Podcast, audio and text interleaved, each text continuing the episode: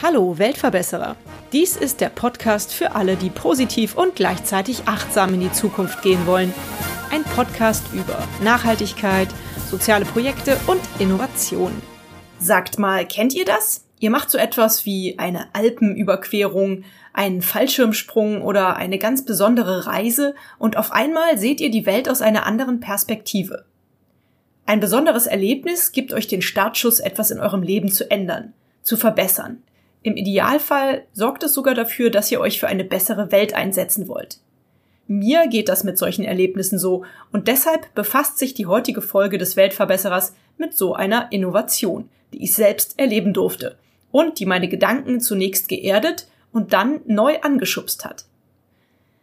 Im Februar letzten Jahres habe ich eine Woche lang das Fasten, genauer gesagt das Basenfastenwandern auf Sylt ausprobiert. Im Interview sind Minou und Frank Ahlers, deren Team mich beim Fasten auf Sylt unter ihre Fittiche genommen hat. Beide haben jahrelange Erfahrung mit dem Thema und können mir viele neugierige Fragen beantworten. Vielleicht könntet ihr euch einmal ganz kurz vorstellen, wer ihr so seid, äh, was eure Berufung ist und wie ihr dazu gekommen seid, das so zu praktizieren. Ja, ich fange mal an. Ich bin Mino Ahlers. Ähm, ich bin von Haus aus eigentlich Diplomkauffrau und bin äh, berufsfremd zum Fasten gekommen, der Liebe wegen. Also ich habe hier einen Fastenurlaub auf Sylt gemacht und meinen zukünftigen Mann kennengelernt und ähm, bin deshalb überhaupt auch mit in dieses ganze Fastenthema mit reingerutscht. Kennengelernt oder getroffen? Erst getroffen, dann kennengelernt und äh, bin jetzt auch eher noch der ja, der kaufmännische Part und unternehme jetzt in der Fastenfirma auch, sagen wir, viele betriebswirtschaftliche Themen.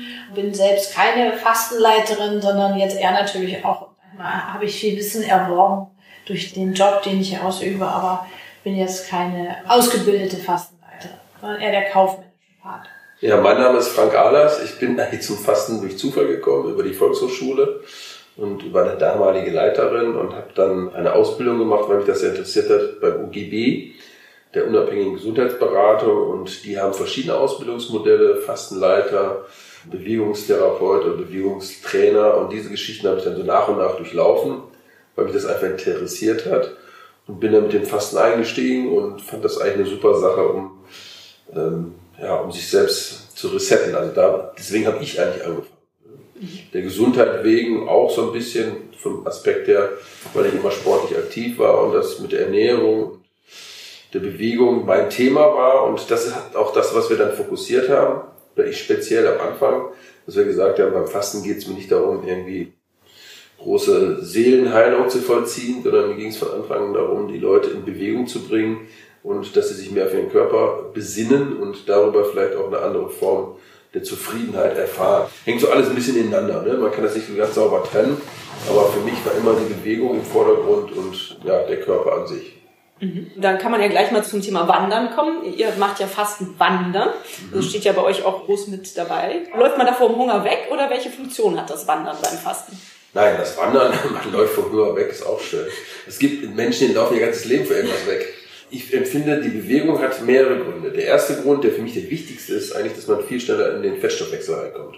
Das heißt, man hat ja, wenn man jetzt zum Beispiel die Nahrungsaufnahme stoppt, in etwa eine Woche Umstellungsphase, bis der Körper über den abgerauchten Zuckerspiegel, Glukose, Leberglukose, den ganzen Kram, bis das alles abgebaut ist, der Eiweißspiegel, das dauert ja in der Regel, wenn man sich nicht bewegt, also nur da niederliegt, ich schätze mal so fünf, sechs Tage, so wird's berechnet. Und wenn man in Bewegung kommt, dann ist es natürlich klar, der Körper braucht Energie. Das heißt, die Zuckervorräte werden angegriffen. Ich formuliere das jetzt mal ganz simpel. Ne, das Leberglykogen wird abgebaut und vor allen Dingen der Körper geht relativ schnell kurzfristig, ich betone kurzfristig, in die Eiweißverbrennung, senkt die dann wieder runter und geht dann am dritten Tag, das ist unsere Erfahrung, in den Fettstoffwechsel. Und somit hat man natürlich eine viel schnellere Umstellung. Und da die meisten Menschen heutzutage gar keine großen Aufwand mehr für ihre Gesundheit betreiben wollen. Also sie wollen schon, sie tun es nur in der Regel nicht, wenn es das mit Zeit zu tun hat. Das heißt, immer wenn es was mit Zeit zu tun hat, muss es komprimiert sein. Als ich angefangen habe mit Fastenkursen, dann haben wir immer gesagt, mindestens zehn Tage. Nur zehn Tage hat nie ein Mensch gebucht. Die haben gesagt, Maximum Entweder eine Woche oder zwei Wochen. Und dann haben wir gesagt, eine Woche. Und die Leute, die dann gesagt haben, eine Woche investiere ich in meine Gesundheit, die wollten halt auch dann schnelle Umstellung haben. Und deswegen haben wir eben auch die Bewegung fokussiert und auch äh, forciert. Das heißt, wir haben die Bewegung am Anfang noch intensiver gepflegt, als wir es jetzt eigentlich tun. Okay. Ja, wir sind also früher mehr gelaufen. So in letzter Zeit, dass manchen Leuten die Strecken noch zu lang geworden sind. Also wir sind früher immer so 18 bis 20 Kilometer gewandert, Minimum. Das war so, klar, das waren viele in den ersten Tagen schon stark beansprucht. Also einige dann ab, aber man hat ja immer die Möglichkeit, hier auszusteigen. Ist ja nicht so, dass man sagt, du musst jetzt laufen, bis das Blut aus den Schuhen quillt, sondern es ist ja so, man kann sagen, ich fahre zum Bus zurück.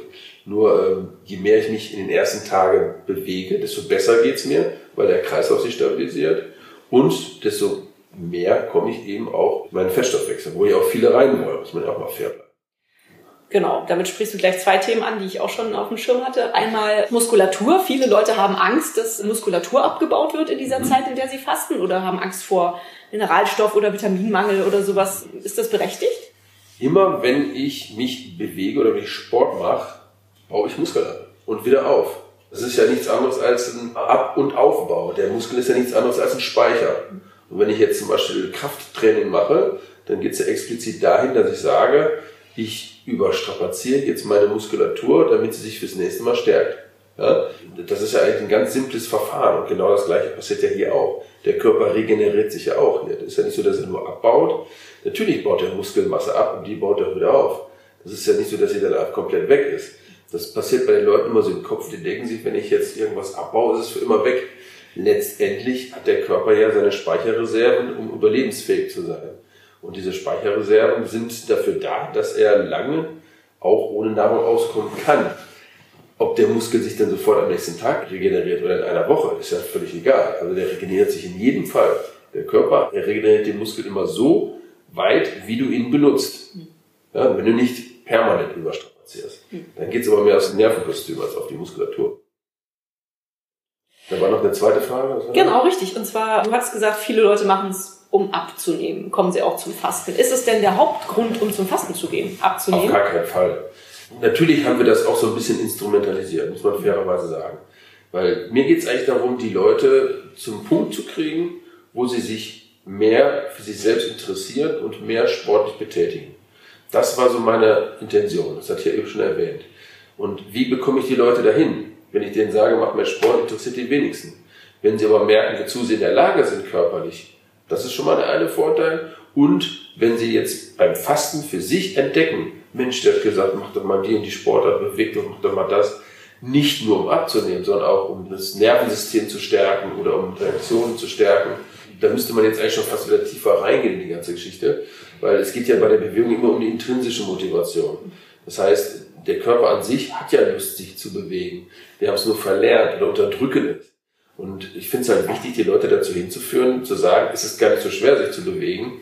Und es hat auch noch andere Auswirkungen. Es geht nicht darum, es gibt so viele Menschen, die machen Sport nur um abzunehmen. Das wird aber nie funktionieren. Weil das Problem ist ja, in dem Moment, wo du Erfolg hast, jetzt vermeintlich zum Beispiel mit Sportstudio. Das beste Beispiel. Warum gehen die Leute ins Sportstudio? Machen dann die ersten drei Monate Vollgas und ab dem dritten Monat siehst du den ein halbes Jahr nicht mehr. Das ist richtig, ja. Ja, das ist der Grund einfach. Je mehr Erfolg sie haben, desto weniger haben sie Motivation hinzugehen. Das heißt also, diese extern gesteuerte Motivation ist immer eine Fehlleitung. Auf Dauer ist es immer eine Fehlleitung oder eine Fehlleitung. Und ich finde, intrinsische Motivation ist, wenn ich feststelle, was mein Körper machen kann, wie ich mich koordinieren kann, der Schutz meines Organismus an sich, ja, vor Stürzen, Hinfallen, Verletzungen, das sind ja alles Sachen, die da mit reinspielen. Nur damit kann man keinen in den Ofen hervorlocken. Ja, wenn ich dir sage, komm zum Fasten, dann kannst du deinen Körper zehn Jahre lang gegen Verletzungen schützen, dann sagt er, er hat Knall. Wenn ich jetzt vom Bus laufe, bin ich genauso geschädigt wie vorher. Aber nicht unbedingt. Wenn ich eine Muskulatur habe, die den Körper schützt, die das Skelett schützt, die mich persönlich auch wirklich umgibt, das ist ja ein Schutz. Das ist ja wie ein, ich sage es mal übertrieben, wie so ein Panzer. Ja? Und das sind alles Dinge, die dazukommen. Ganz viele alte Leute brechen sich den Oberschenkel-Halsbruch. Klar, warum? weil die Muskulatur weg ist. Warum sacken die Leute zusammen? Weil die Muskulatur weggeht. Ja, und daran kann man arbeiten. Und das ist, geht aber nur durch Bewegung. Wie kriege ich die Leute dahin? Irgendwo muss ich sie packen. Wobei ich sagen muss, dass mittlerweile viele Menschen auch kommen, das ist auch ihr Thema mehr, die kommen mittlerweile Aus dem Grunde, dass sie einfach sagen, ich möchte nicht nur meinen Körper schützen oder stärken oder Bewegung, sondern ich möchte auch mental mich entspannen. Das ist ja der nächste Faktor. Ne? Und deswegen sage ich mal, Fasten ist Anspannung und Entspannung. Das muss ineinander übergehen.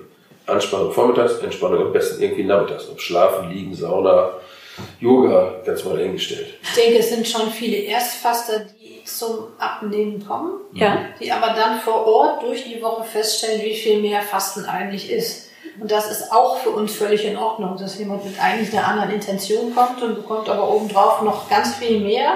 Und das zweite Mal kommt er dann vielleicht wieder aus einer noch einer anderen Motivation heraus oder erzählt natürlich auch anderen, was sonst noch passiert beim Fasten. Und viele können sich das halt nicht so richtig vorstellen, was außer Abnehmen noch so wirklich mit einem passiert beim Fasten. Kannst du das mal erklären, Minu? Weil du, Frank sagte ja gerade eben, dieses seelische Thema ist vielleicht eher deins. Erzähl mal. Wenn ich jetzt mal von meinen persönlichen Fastenerfahrungen berichte, es ist häufig so, dass ich eine Vogelperspektive nach ein paar Tagen aufs eigene Leben einnehme. Also es ist wirklich so, dass man durch diese innerliche Reduktion, dass sich äußerlich Dinge lösen oder, oder befreien und man wirklich, ja, vielleicht durch die innere Ruhe, vielleicht auch durch die körperlichen Umstellungen, dass man von oben auf die eigenen Dinge guckt.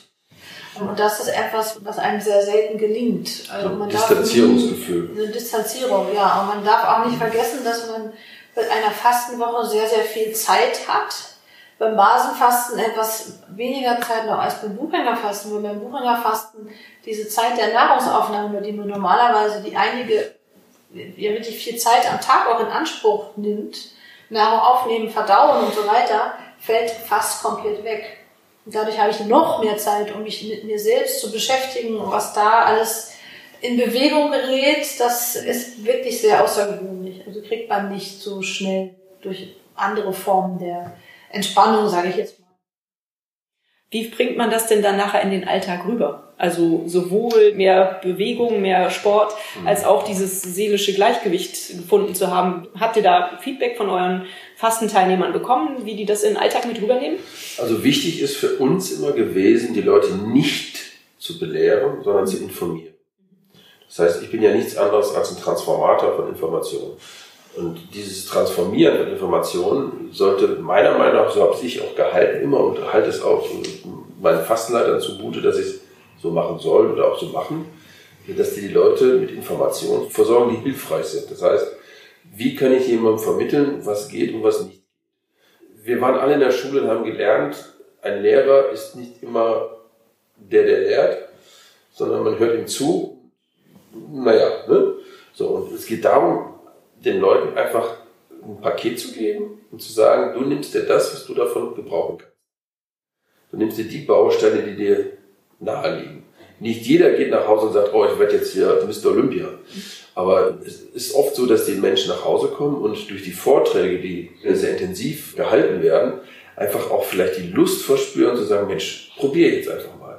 Und in dem Moment, wo er es probiert, hat man ja schon einen Schritt geschafft.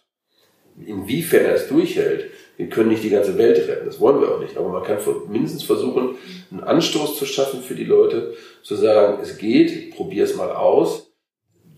Ich sage das immer so ganz klassisch in meinen Vorträgen gerne.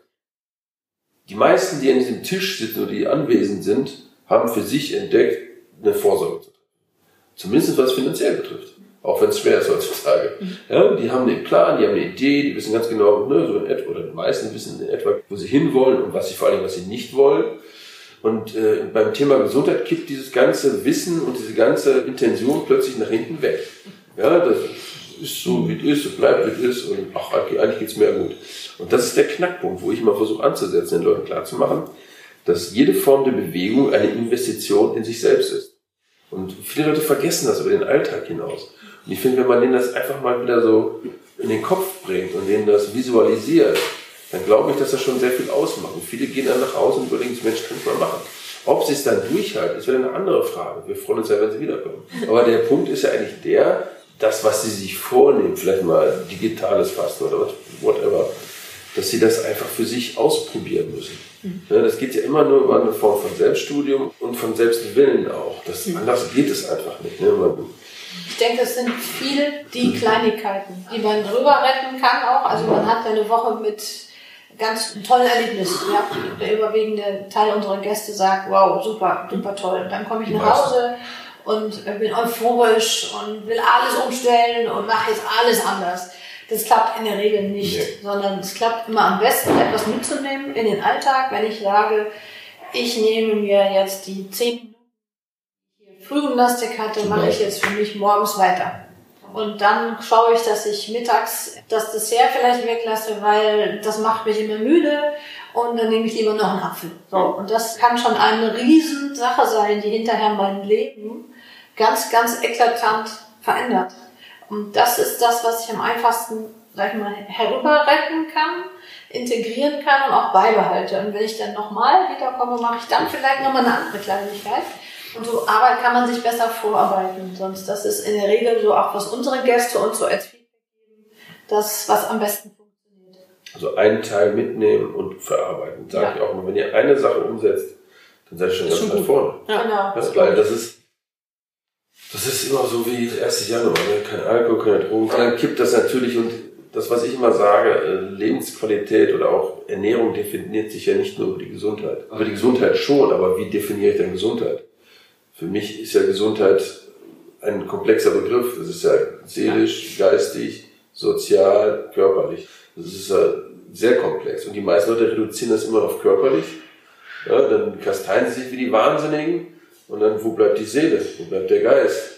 Und immer wenn Defizite sich einschleichen, fordert der Körper das langfristig ein. Und deswegen muss man sich einfach überlegen, ganz klar, was brauche ich für mich, wie gehe ich damit um, was kann ich wirklich umsetzen und so ein blöder Spruch, aber stimmt halt, ne? wenn ich von hier nach Amerika segel und vertue mich um einen Grad, da komme ich ganz woanders an. Und genauso ist es halt auch bei der Ernährung, wie meine Frau schon sagte. Wenn ich jetzt nach Hause komme und sage, Mensch, jetzt erhöhe ich den Gemüseanteil einfach mal. Und dann suche ich mir aber das raus, was mir schmeckt, nicht wo immer steht, ist gesund, mhm. sondern das, was mir gut tut.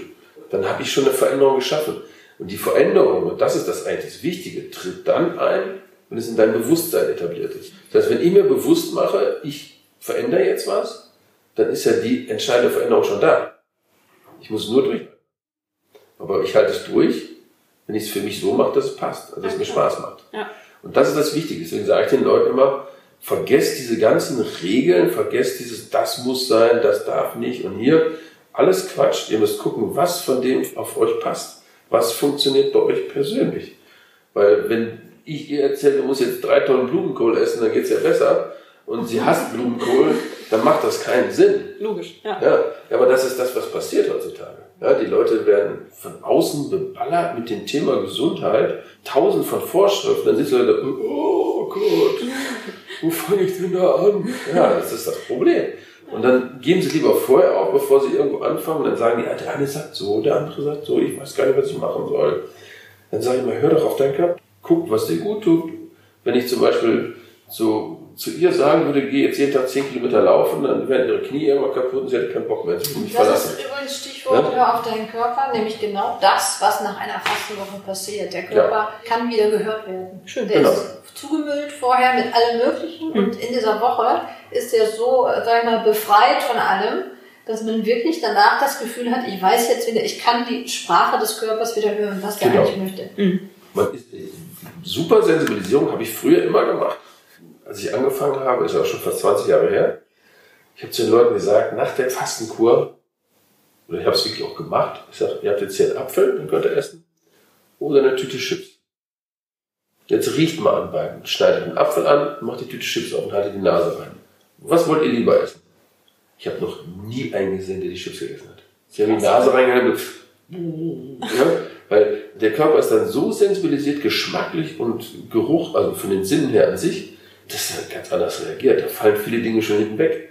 Und wenn sie es dann doch irgendwann irgendwie Quatsch machen, wir haben auch Leute gehabt, die sind zum Bahnhof gefahren, haben eine Currywurst gegessen, die haben mich dann angerufen und gesagt, boah, mir war zwei Tage kotzübel. Ja? Aber nicht, weil die Currywurst schlecht ist, die kann man ja immer noch essen. Aber wenn ich so sensibilisiert bin, dann hauen wir dann irgendeinen so Schrott rein, dann reagiert der Körper dementsprechend.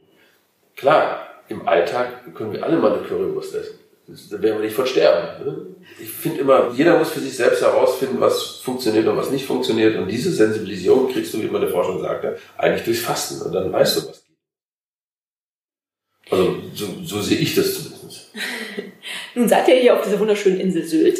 Wieso muss man nach Sylt kommen, um zu fasten? Und wieso muss man überhaupt in einer Gruppe fasten? Okay, du fängst mit Sylt, ich mach das mit der Gruppe. Also Sylt ist natürlich eine hervorragende Destination, weil A, wir haben das Reizklima. Mhm. Das ist sehr wichtig.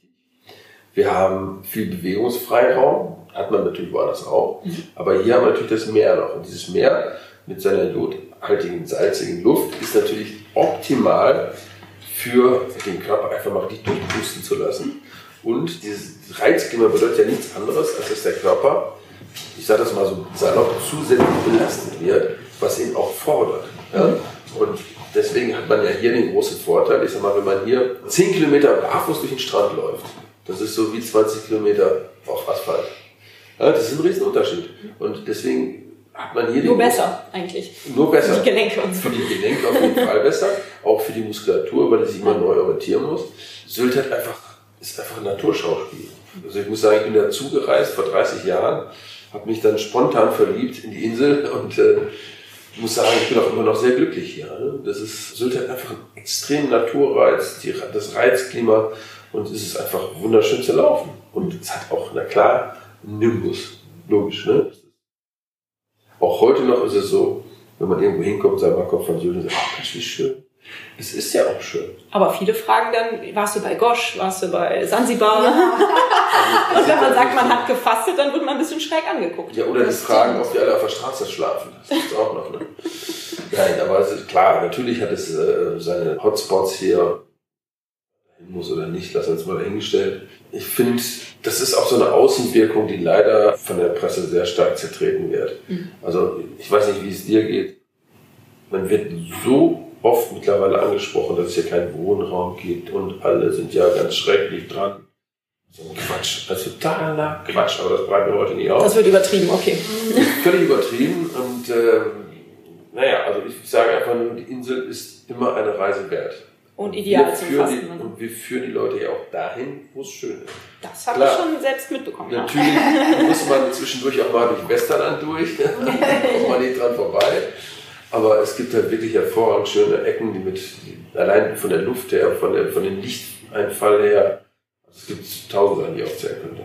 Aber gut. Und warum die Gruppe, Minu? Die Gruppe trägt einen einfach sehr gut durch. Das hat einmal den Aspekt, Gerade die Erstfaster fühlen sich besser aufgehoben, wenn Gleichgesinnte dabei sind. Viele haben Respekt davor, genau. Wir haben ganz viele Fragen oder brauchen Zuspruch. Und dann hat es den Effekt, dass, zumindest kann ich das von unseren Gästen sagen, wir haben ganz tolle Gäste, ganz interessante Gäste, die was erzählen können und die, ja, wo man sich untereinander oft so gut versteht, auch dass da Freundschaften draus entstehen. Es ist ein äh, ja, man hat ein soziales Gefüge in dieser Woche, weil jeder, der schon mal zu Hause alleine gefastet hat, weiß, in so einer Fastenwoche ist man auch so ein bisschen isoliert. Also gefühlt wird man nie so oft zu irgendwelchen Grillpartys eingeladen oder zu sonstigen Veranstaltungen, als wenn man gerade zufällig fastet. Das ist natürlich nicht so, sondern man empfindet es in dem Moment so. Oder wenn ich dann irgendwo hingehe zu einer Einladung und sage, ja, für mich aber bitte einen Tee, habe ich wieder das Thema, dass ich gefragt werde, ja, wie? Fasten, ja, hm, da muss ich mich wieder rechtfertigen. Also das ist nicht unbedingt bei allem Gesundheitsbewusstsein nach wie vor nicht so einfach zu integrieren in den Alltag zu Hause oder in den sozialen Alltag zu Hause. Und, und hat Kinder muss für die kochen. Genau. genau. Und, in, ja. So, ja, und in so einer Gruppe ist Arbeit. es halt so, Gleichgesinnte, alle machen das Gleiche, alle haben einen Abstand ähnlichen, von der Arbeit, ganz wichtig. Ja, einen ähnlichen Tagesablauf und ja, man lässt sich da so treiben in einer Gruppe. Schön, habe ich auch schon gemerkt. Gemeinsam sind wir stark. Genau. Was ich noch äh, ergänzen würde, ist einmal äh, eine soziale Distanz zu dem normalen Alltag ist ja auch mal gut. Oder Abstand vom sozialen Alltag. Auf jeden Fall. Der Familie oder sonst was. Man, man schwimmt ja irgendwann mit, ne? man macht sein Ding und verliert sich auch so ein bisschen selbst. Und ich finde, wenn man mal alleine weg ist und dann in einer so einen, ich sag jetzt mal, Ausnahmesituation ist, dann kann man schon ein bisschen mehr so Distanzierungsverhältnis wieder, Vogelperspektive, auch auf das blicken, was so hinter einem liegt oder wieder vor einem liegt. Ne? Das ist für mich auch nochmal wichtig.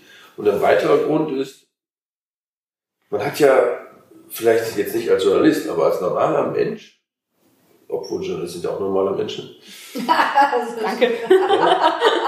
Nein, ich will damit sagen, wenn man jetzt im normalen Alltag funktioniert oder arbeitet oder lebt, dann spricht man ja eigentlich fast immer mit denselben Leuten über ähnliche Themen. Das ist jetzt als Journalist anders, deswegen eben normal getrennt. Mhm. Äh, da hat man Themen, da geht auf Leute zu, man, aber wer macht denn das sonst? Das heißt, man redet eigentlich immer mit denselben Menschen und oft auch ähnliche Themen. Plötzlich ist man in einem sozialen Gefüge mit Menschen, mit denen man wahrscheinlich sonst nie reden würde, oder vielleicht weniger. Und plötzlich ergeben sich ganz neue Gesprächskreise, ganz neue Themen. Und da löst sich ganz viel bei manchen Menschen. Und ich will jetzt nicht sagen, wir sind keine Therapeuten, um das ganz klarzustellen. Aber es passiert so viel während der Gespräche am Strand. Ich weiß jetzt nicht, wie es in der Gruppe ist, aber ich kenne es ja von den vielen Gruppen, die ich gemacht habe, wo wirklich auch viele Themen waren und viele Menschen geredet haben und viele erzählt haben. Das fand ich schon ganz toll. Also das hat mich zum Beispiel auch sehr bewegt, diese vielen Gespräche, die man geführt hat. Und wie Mino auch schon sagte, wir haben auch aus den letzten 20 Jahren haben wir viele, viele gute Freundschaften erfahren aus den Fastengruppen. Ne? Vielleicht könnt ihr noch mal ganz allgemeine Fragen beantworten. Die habe ich jetzt erst nur hinten angestellt, weil die irgendwie auch im Internet überall beantwortet werden. Aber vielleicht ist es aus eurem Mund noch mal ganz schön. Es gibt ja unterschiedliche Fastenformen. Habe ich ja jetzt hier auch kennenlernen dürfen. Warum gibt's sie? Was unterscheidet die? Wem würdet ihr was empfehlen? Vielleicht so ein bisschen knapp zusammengefasst. Schwierig, ne? Also Buchinger Fasten ist für mich die Königsdisziplin. Und das ist auch der Klassiker eigentlich, ne? Ist der Klassiker. Ja. Also ich habe da so ein persönliches Ding mit, weil ich natürlich damals auch bei Buchinger in der Klinik war und da auch mit gelernt habe. Ah, okay.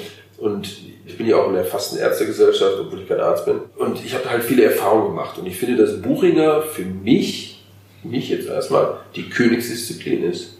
Schreckt aber viele ab. Die denken, oh, eine Woche nichts essen, das überlebe ich nicht. Es gibt genug, die es überleben, ja. Deswegen finde ich das Basenfasten als eine Alternative, um den Menschen erstmal die Form von Verzicht in einer, ich sag jetzt mal ganz falsch ausgedrückt, abgespeckten Form mehr entgegenkommt. Ich glaube, dass das auch für viele erstmal einfacher erscheint. Wobei das Buchinger Fasten eigentlich das Einfachere ist. Okay. Man kann auch sagen, das Buchinger Fasten ist vielleicht für die, die den krasseren Break nochmal suchen. Mhm. Und auch vielleicht auf dieses Heilfasten aus sind, also wirklich vielleicht auch Beschwerden haben, Allergien oder sowas und versuchen, das mit dem Heilfasten besser in den Griff zu bekommen. Da bist du mit, mit Krankheitsbildern bist du natürlich beim Buchinger Fasten genau, effektiver aufgehoben. Basenfasten, ich empfehle das gerne Menschen, denen es vor allem auf eine Ernährungsumstellung ankommt. Ja. Die haben dann den Vorteil, dass beim Basenfasten, du hast ja jetzt auch hier schon ein bisschen was mitbekommen, man kann ja auch wunderbar kochen mit nur basischen Zutaten. Ja. Und dass man dann wirklich etwas eine Woche lang vorgeliebt bekommt, was man so einfach übernehmen kann in den Alltag. Ja. Durchs Brünerfasten hat man eher einmal dann einen ganzen Break und dann gibt's das Ende der Woche und dann muss ich zu Hause irgendwie gucken, ja, was mache ich jetzt damit?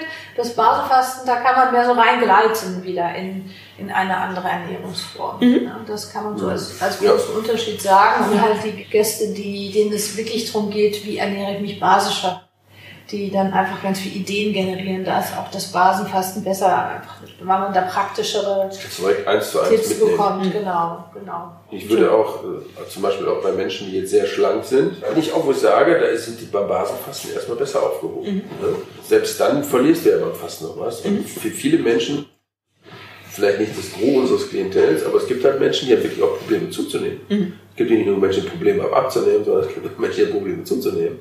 Und wenn jemand schon sehr drahtig sportlich ist, ne, ist eine Sache, oder, aber wenn er jetzt sehr, sehr schlank ist, dann sage ich auch lieber, ich will nur einen Basenfasten noch probieren, ne? weil das ist manchmal dann auch schon eine Herausforderung. Also ja. nicht jetzt persönlich nehmen, nee, aber nee, das, das ist alles in Ordnung. Ich ja, habe mich ja hier in die richtige Gruppe einsortiert. Genau. das schon mitbekommen. Alles in Ordnung. Ich wollte auch nicht primär abnehmen. Für mich wäre jetzt nee, eher so. wüsste ich auch jetzt gar nicht wo. für mich wäre eher der Nebeneffekt halt, ein bisschen mehr so zu mir zu kommen und ein bisschen mehr ja. Ruhe vom Alltag und ja. Vogelperspektive. Das war nicht so das, was ich mir vorgestellt habe. Ich weiß nicht, ob ihr erzählen wollt, ob ihr das persönlich auch umsetzt oder ist das für euch eher. Doch. Ja. Also ich habe früher jedes Jahr zweimal gefastet. Mhm. Im Moment bin ich sehr traurig, weil mir gerade die Zeit dazu fehlt. Okay, die Musse, ja. Die Musse, ja, das ist ja gut. Wir haben jetzt drei Kinder. Ne? Okay. Wir haben natürlich die Betriebe und jetzt bin ich leider, das sage ich ganz offen, bin ich in dem Rad, wo ich die Leute immer vor bewahren wollte und versuche da gerade wieder zu mir rauszukommen. Ich selbst bin jetzt gerade so weit, dass ich gesagt habe, ich muss unbedingt wieder für mich mal wieder fasten. Ich habe jetzt, glaube ich, ein Jahr nicht gefastet, mhm. anderthalb fast. Und das fehlt mir extrem. Also mir fehlt es einfach. Mhm. Und bei mir war es eigentlich so, dass jedes Jahr zu einer gewissen Zeit hat mein Körper mir gesagt, okay, da habe ich einfach aufgehört zu essen, habe angefangen zu fasten. Das hat mein Körper mir wirklich mitgeteilt. Das ging alles von alleine. Deswegen habe ich es auch so mal angenommen, weil es ging einfach von alleine. Ich musste nichts machen, es ging einfach gut. Eine Woche, anderthalb. Und dann habe ich gesagt, ach, jetzt bin ich wieder so weit, jetzt geht's wieder. Ne? Und dieses Signal fehlt mir seit anderthalb Jahren. Also das kommt nicht mehr von alleine. Jetzt muss ich es mir vornehmen. Mhm. Jetzt merke ich selber, wie integriert wir eigentlich sind im Arbeitsleben. Auch wenn es immer so aussieht, als würden wir nie da sein, aber wir haben ja genug andere Dinge. Jetzt ist es so weit, dass ich wirklich zu meiner Frau, Mensch, wir müssen mal wieder für uns fasten. Ne? Nur wir müssen uns auch irgendwie abwechseln. Meine Frau war ja öfters bei Buchinger in der Klinik, ja. dann da eine Fastenkur gemacht. Ne? Also wir müssen einfach jetzt auch mal zum Fasten fahren. Vorher haben wir das mehr noch ja, integriert zu Hause. Ja. Und jetzt ist gerade so eine Phase, da haben wir das Gefühl, zu Hause klappt irgendwie nicht.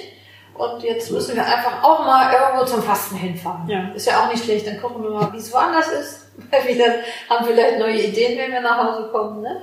Genau. Und dann ist es natürlich auch für uns so, wie das hier für die Gäste ist, die wir haben. Dann ist da alles neu, andere Leute.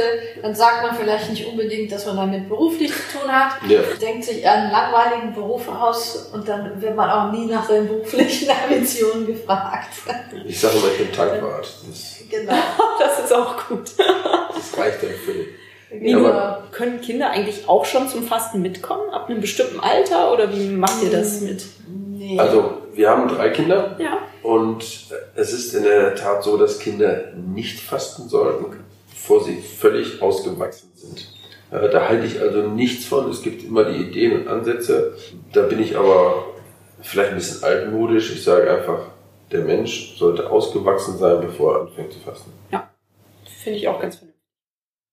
Dazu anschließend vielleicht nochmal die Frage, wenn jemand hier zum Fasten kommt, muss der vorher mal sich beim Arzt durchchecken lassen, ob das für ihn überhaupt möglich ist oder ist das generell für jeden möglich? Gibt es hier vor Ort medizinische Betreuung? Wie läuft das mit dem medizinischen Background ab? Also Basenfasten ist für jedermann möglich. Das okay. ist eine Ernährungsform, da gibt Indikation, weil man das eigentlich Schickst ja Vegetarier auch nicht zum Arzt. Genau, das ist. Ne? Beim Buchinger Fasten ist es schon etwas anders. Da gucken wir schon genau hin. Also wer da selber unsicher ist mit der eigenen Gesundheit, wer Tabletten nimmt, also den schicken wir im Vorfeld, bitten wir immer um das Konsultieren eines fastenerfahrenen Arztes, der im Zweifel dann das grüne Licht gibt oder der sagt, jetzt dir die Tabletten nimmst, vielleicht nimmst du die in der Woche nicht oder nur in einer anderen Dosierung oder so, da ist es schon wichtiger. Weil da gibt es schon manche Sachen, gerade so Bluthochdruckpatienten, das große Thema unserer Zeit. Da werden sehr, sehr viele Medikamente genommen mittlerweile. Und die können dann beim Buchinger fasten, das ist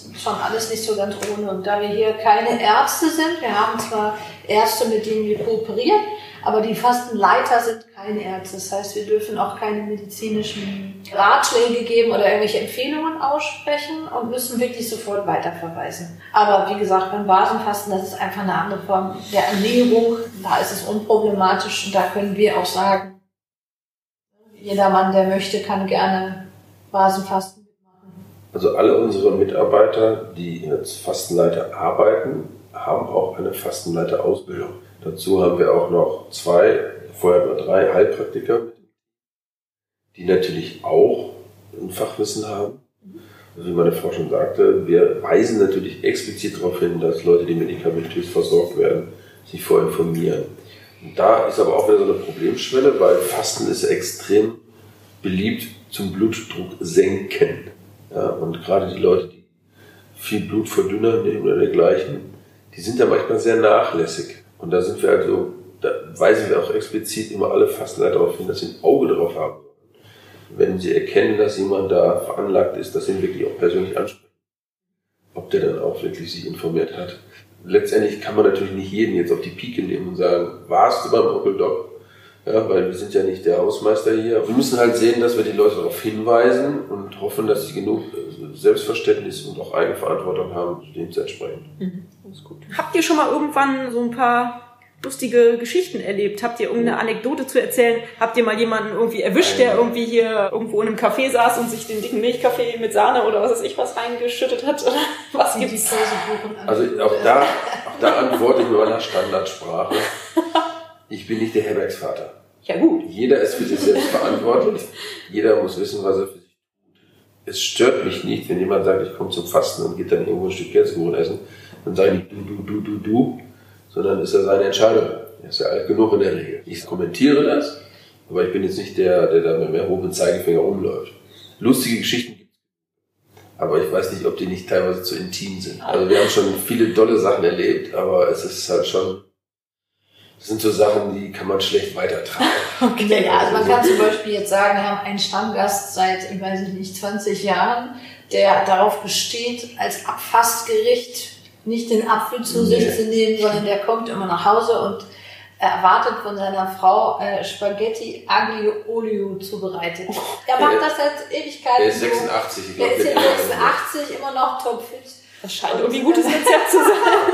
Vielleicht kocht die Frau das auch ganz besonders von ihm. Und ja, das sind halt so, so lustige Sachen. Oder dass wirklich mal das Café Wien bei uns angerufen hat ob das sein könnte, dass gerade sechs Fastendamen von uns sich ein Stück Käsekuchen teilen. Aber das ist ja noch süß.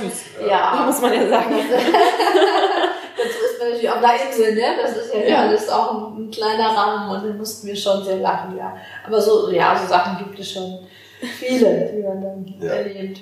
Aber habt ihr dann schon öfters erlebt, dass Leute nicht durchgehalten haben? Selten. Selten.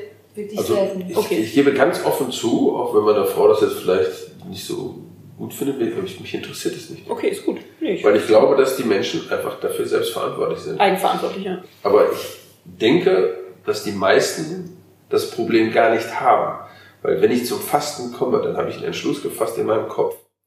Und wir sind ja nun mal sehr kopfgesteuert. Und das ist, ich sage das mal so als Beispiel.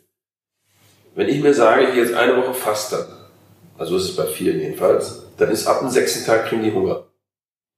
Sag ich jetzt mal so. Mhm. Wenn die sagen, ich gehe zwei Wochen fasten, kriegen sie ab dem 13. Tag Hunger. Wahrscheinlich. Ja? Das ist einfach eine Kopfsache. Und ich glaube, dass die meisten, die in der Gruppe sind, und das ist das, was meine Frau eben sagte, im Grunde ist die Gruppe ja nichts anderes als eine Anhäufung von Schutzglocken. Und die Gruppe trägt einen auch.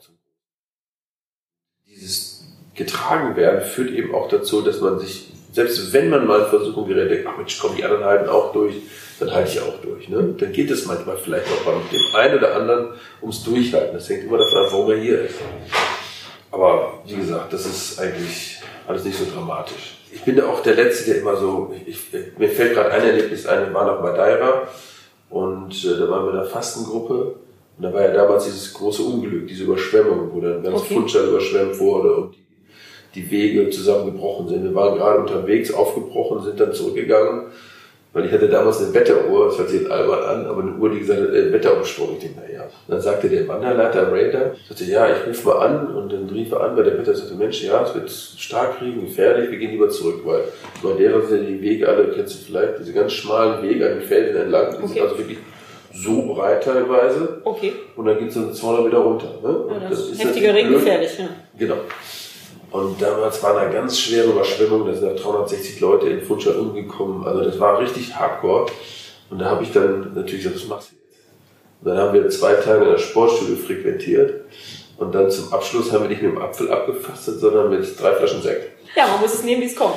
ja, also, weil man konnte auch nicht mehr wandern, man konnte auch gar nichts mehr machen auf der Insel. Die Insel ja. war lahmgelegt. Ja, klar. Da mussten wir improvisieren. Irgendwann gesagt, so, wisst ihr was, jetzt am fünften Tag, glaube ich, ich glaube, bevor jetzt alle schlechte Laune kriegen und nur noch in die Röhre gucken und manche hatten schon Angst, sie müssen evakuiert werden. Mhm. Ich dachte, wir machen jetzt irgendwie nur noch Sportstudio und heute Abend trinken wir ein Gläschen Sekt und dann gucken wir mal, wie es weitergeht.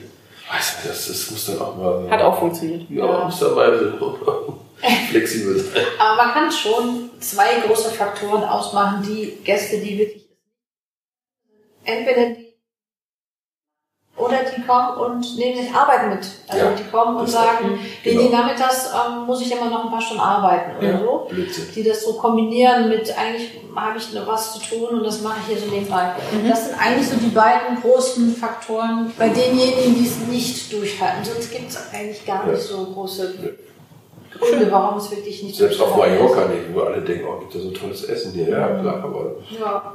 spielt dann irgendwann nicht, also ab dem dritten Tag spielt das Essen bei mir jedenfalls war es immer so keine Rolle mehr. Das ist einfach total egal. Aber klar, wenn ich natürlich die falschen Ansätze habe, wie zum Beispiel, ich muss dringend noch arbeiten, arbeiten, arbeiten, man ist nervlich manchmal nicht ganz so belastbar beim Fasten wie sonst. Und mhm. da muss man einfach auch mal auf Rücksicht.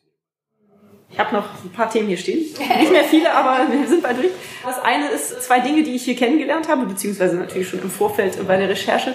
Die Einläufe und die Leberwickel. Vielleicht könnt ihr da zu diesen beiden Stichworten nochmal was sagen. Warum ist das wichtig beim Fasten? Also die Leber ist ja unser Entgiftungsorgan und die Leber hat relativ viel zu leisten, gerade beim Fasten, weil sie ja dafür da ist, den Fettstoffwechsel umzusetzen. Das heißt also, aus dem Triglycerin den sogenannten ketonischen Körper zu basteln. Das ist ja auch eine Umwandlung, die sehr komplex ist, wenn man sich die mal chemisch anguckt. Und da kann man der Leber einfach helfen, A, indem man sich das ausruht, ganz blöd gesagt, liegen, entlastet die Leber. Und jetzt geht es darum, wie kriege ich es hin, dass die Leber besser durchblutet wird. Weil je stärker die Durchblutung der Leber wird, desto besser wird natürlich die Umwandlung, also die Leistungsfähigkeit. Und das kann man auf mehrere Wege machen. Einmal durch Warmwickeln, das ist das Einfachste, weil beim Fasten friert man ja schon eher, weil ne, der Glukosestoffwechsel natürlich mehr Temperatur produziert als der Fettstoffwechsel. Wenn man jetzt eh schon friert, macht ein Kaltwickel, glaube ich, keinen Sinn. Deswegen halt die Wärmflasche, also Warmwickel. Es gibt also den Feuchtwarmwickel, den Trockenwarmwickel. Der einfachste ist, man nimmt eine Wärmflasche, tut ein Handtuch drum und legt sie auf die Leber. So, dadurch dehnt sich die Leber aus, wird besser durchblutet und funktioniert einfach in dem Fall besser. Mhm. Das andere ist, wenn man Feuchtwickel macht, hält das Ganze länger vor. Okay. Ja, durch die Feuchtigkeit wird die Wärme besser gespeichert, dann hält es noch länger. Und das macht wirklich Sinn, der Leber da auf die Sprünge zu helfen. Ne? Und natürlich auch viel Flüssigkeit und das Durchspülen des Körpers, das gehört damit zusammen. Und mit dem Einlauf ist es relativ simpel. Wir haben ja, wenn man es jetzt mal ganz simpel runterbricht, dann ist es so, dass der Darm zum großen Teil dafür verantwortlich ist, was oben an Hungergefühl ankommt. Ja, Hungergefühl setzt sich aus verschiedenen hormonellen Strukturen zusammen, ne, Leptin, Grelinspiegel, dann natürlich auch das vom Kopf her, ne, wenn ich etwas sehe, einen Appetit habe und natürlich auch vom Darmdruck. Das heißt, wenn der Enddarm gefüllt ist, mal ganz blöd, registriert der Körper, unten ist voll, oben kann neu rein. Wir haben es mal ganz simpel gesagt. Man kann dem vorgreifen, indem man zum Beispiel einen Einlauf macht, den Enddarm entleert das ist ein eigenes Nervensystem mit dem, Nervus vagus, diese Verbindung. Und dann kann man natürlich hingehen und sagen, ist der Enddarm entleert, kommt dieses Signal oben nicht an. Also ganz einfach runtergebrochen mhm. jetzt. Ne? Und das andere ist einfach, dass wir den Körper, weil ja kein Nahrungsbrei mehr von oben die Ausscheidungsprozesse anschiebt, müssen wir eigentlich von unten ein bisschen nachhelfen. Weil der Darm ist ja nicht leer, der ist ja auch nach drei Wochen nicht leer. Ja, da sind ja überall noch in den ganzen Darmzonen und Krypten, überall sind ja da noch Essens- oder Kotreste irgendwo versteckt. Deswegen sagt man ja immer so schön, das haben wir bei Buching immer gelernt. Je härter und dunkler der Code ist, desto älter ist er. Wir haben selbst nach zwei Wochen intensiven Buchinger Fasten, bei Darmspülungen kam da immer noch richtig Ausscheidung draus. Ne? Okay, ja. Weil die Hälfte der Ausscheidung besteht ja eigentlich aus Bakterien, Abschilfung und Wasser. Mhm. Ja, also das ist ungefähr die Hälfte. Das geht ja auch eh weiter. Mhm. Das heißt, diese ganzen Ausscheidungsprozesse sind ja da, aber die werden halt nicht mehr von oben angespornt, um das mal so ganz grob zu sagen. Ja, da fehlt also der Druck, ne? die Peristaltik fehlt. Das heißt, von daher müssen wir es von unten, ich sage es mal so ganz brutal, anzapfen. Ja? Und den Darm oder den Enddarm, man sagt ja nur noch Dickdarm heute, einfach helfen, sich zu entleeren. Und das gibt natürlich auch schon, das löst, der Druckgefühl ist weg. Und da hat man natürlich auch schon einen großen Vorteil. Also letztendlich ist es auf jeden Fall sinnvoll, das zu machen, vor allem wenn man Kopfschmerzen hat, Übelkeit. Das ist dann meistens eine Reverstoffwechslung, also das, der Körper schmeißt ja nicht alles raus. Der fängt ja wieder an, gerade in Notzeiten, alles wieder aufzunehmen. Mhm. Nicht alles, aber vieles.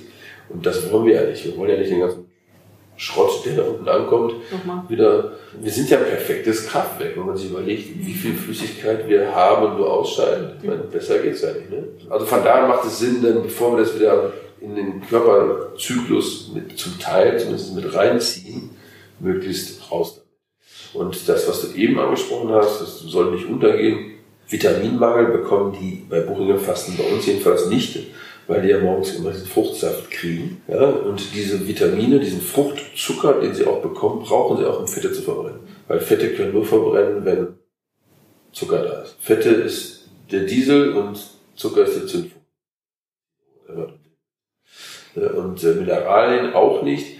Was man sagt, ist, äh, man muss den Eiweißspiegel, so nach drei Wochen Fasten sollte man einfach mal Glucose und Eiweißspiegel kontrollieren lassen Das ist das Einzige nach drei Wochen, das ist so der Standard. Ne? Macht das jemand drei Wochen Fasten? Also hier bei, bei euch? eigentlich eher nicht. Ja, das ist schon sehr selten. Ihr empfehlt schon eher ein oder zwei Wochen. Vor, Wir sagen immer grundsätzlich, wenn jemand der Krankheit ausfasten will, was durchaus geht, das möchte ich immer betonen, mhm. also gerade bei Entzündlichkeiten, dann empfehlen wir so, so eine Klinik unter ärztlicher Aufsicht. Das ist also ganz klar, wenn einer bei mir anruft und sagt, ich habe ich habe das, das, das, das, das, ah, ich muss jetzt mal sechs Wochen fasten, ich will das weghaben, dann sage ich, ja, schönen Dank, gehen Sie bitte in die Klinik, da sind Sie gut aufgehoben, dann bekommen Sie Anamnese, wohl. Ähm, da haben Sie einen Arzt, da können Sie klingeln, der kommt dann, wenn Sie irgendwas haben. Das geht bei uns nicht. Das machen wir auch nicht. Wir machen Fasten für Gesunde. Ja. Kommen wir am Schluss nochmal zurück zu der wunderschönen Insel Sylt. Wie reagieren denn die Einheimischen, sage ich jetzt mal, oder die Bewohner von Sylt auf die ganzen Fastengruppen, die jetzt hier dieses Fastenwandern machen? Weil ihr seid ja nicht die einzigen Anbieter. Das merkt man ja, wenn man jetzt hier rumläuft in der Gruppe. Da trifft man ja immer wieder auf äh, Wandergruppen, die irgendwie nach Fastenwandern aussehen. Ja gut, wir haben ja schon drei. Ja, genau. Ihr, ihr habt schon allein drei jetzt, genau. Aber wie reagieren die Sylter da drauf? Und haben die sich vielleicht auch schon irgendwie darauf eingestellt? Ich habe das Gefühl, ihr habt sehr viele öffentliche Toiletten, sehr, sehr große öffentliche Toiletten. Also ich, ja, eigentlich, ja, eigentlich positiv. eine positive Sache. Ne? Das ja. ist, wir bringen ja auch viele Gäste auf die Insel, die sonst mhm. vielleicht sich gar nicht so muss man ja auch mal sagen. Und wiederkommen. Dann gibt es viele, die sowieso auch schon Sylt-Gäste sind und einfach ab und zu mal dann das Fasten nutzen. Mhm. Ähm, die, äh, sag ich mal, Gastronomen, bei denen wir einkehren und äh, Säfte konsumieren, freuen sich nicht immer sofort. Manchmal sind sie auch so, oh je, 20 Leute und jetzt 20 Säfte, was mache ich denn jetzt? Die freuen sich aber, weil ganz viele Gäste dann beim nächsten Südurlaub vielleicht wiederkommen und dann da auch was essen, weil sie ja dann in ihrer Fastenphase diese Düfte wahrgenommen haben im Restaurant und denken, Mensch, hier komme ich auch noch zum Essen wieder. Also die freuen sich auch. Also eigentlich ist es alles durchweg positiv. Es sind ruhige Gäste, feiern ja keine Nächte durch und veranstalten hier irgendwie Quatsch oder so. Mhm. Ähm, schon die Natur, dadurch, dass ja immer von uns auch jemand dabei ist beim Wandern, mhm. ähm, gibt es da auch niemanden, der, sag ich mal, jetzt die Düne hochrennt. Oder Müll da lässt. Oder Müll irgendwo lässt oder so. Also eigentlich an sich das sehr positive. Und wir erklären sehr viele Dinge. Mhm, das stimmt, ja. Wir erklären, also macht vielleicht nicht jeder so wie ich, aber gerade Luki und ich sind da eigentlich so, dass wir wirklich mhm. extrem viel über die Historie, also ja auch über Flora, Fauna und die Zeiten und Entstehung und die ganzen Geschichten. Also das erzählen wir schon sehr intensiv, auch mal ein paar lustige Geschichten über die Insel, ähm, weil ich auch möchte, und das geht mir ja genauso, oder andersrum, ich habe immer gesagt, wenn ich ein Land richtig kennenlernen will, dann gehe ich da zum Fasten. Okay. Ja, weil da hast du die intensivsten Erlebnisse. Mhm. Deswegen habe ich auch ganz viele Auslandsreisen, ob jetzt Madeira oder Nepal oder ach, weiß ich nicht, wo ich überall war mit dem einfach gemacht, um das Land auch kennenzulernen. Ne? Mhm. Und man nimmt es dann immer intensiver wahr. Das war so meine Empfindung. Die Sylter an sich gehen damit sehr gut um. Und ich finde eigentlich auch das ein positives Zeichen. Ich sag mal, je mehr, oder andersrum, wenn jetzt zum Beispiel diese große Klinik in, in List entsteht, diese Fastenklinik, mhm. Das ist für mich eigentlich eine Bereicherung. Die Insel war früher eine reine Kurinsel. Ja, das hat sich ein bisschen geändert durch den Wassersport, hat sich viel geändert, dass jüngere Touristen kommen, was ich auch super finde. Weil man muss ja sagen, der klassische Kurgast stirbt aus, ist einfach so. Richtig. Ja, ähm, aber diese Konzentration, dass, dass die Insel wieder nicht nur so ein, es gibt keine Wohnung in Gosch und Sansibar, sondern mhm. es gibt auch wirklich einen Gesundheitsfaktor auf der Insel. Schön. Nämlich das Reizklima, ja, die Natur. Das ist etwas, was die Insel auch wieder ausmacht, was auch gut ist für die Insel. Und das ist auch vom, als, als Ruf für die Insel besser als der ganze Kram, der sonst mal nach außen getragen wird, mit Champagner saufen oder vom nach Strömwei. Ja, diese ganzen Klischees, die da immer gepflegt werden. Und ich finde, ein Thema ist eben auch die Gesundheit der Insel oder der Gesundheitsfaktor der Insel. Und der kann ruhig mal wieder nach vorne kommen. Und das tut er eben. Lieben Frank, vielen Dank für das nette Gespräch und also mir gefällt es sehr gut. Dankeschön. Ja, Klasse, danke dir. Danke dir. Das war jetzt, wie angekündigt, keine klassische Weltverbesserer-Podcast-Folge, wie ihr sie kennt. Unter anderem habe ich Minu und Frank auch nicht gefragt, ob sie Weltverbesserer sind, ich bin mir auch ziemlich sicher, dass die beiden sich mit dieser Bezeichnung nicht identifizieren können. Und gleichzeitig kann Fasten deine Welt verbessern. Egal, was es in dir auslöst, die Bandbreite der Erfahrungen ist ja groß. Ruhe, Entspannung, Freiraum, Ballast abwerfen, Anreize und Anstöße für ein gesünderes Leben, Inspiration, neue Energie und ein neues Lebensgefühl. Nach meiner Erfahrung hat es gut getan. Verzicht ist in der heutigen Konsumgesellschaft ein Thema, mit dem wir uns befassen sollten. Das muss nicht hart sein, sondern kann durchaus Leichtigkeit erzeugen. Wenn du dich für das Thema interessierst, schau dir die Links und die Buchtipps an, die ich in den Show Notes für dich notiert habe. Und hat es euch gefallen? Seid ihr inspiriert, berührt? Habt ihr eine Idee für eine neue Podcast-Folge oder Verbesserungsvorschlag für mich? Dann hinterlasst mir doch eine Bewertung oder einen Kommentar. Ich freue mich drauf. Ihr findet den Weltverbesserer wöchentlich hier an dieser Stelle. Abonniert den Podcast doch gerne. Bis bald, eure Birte.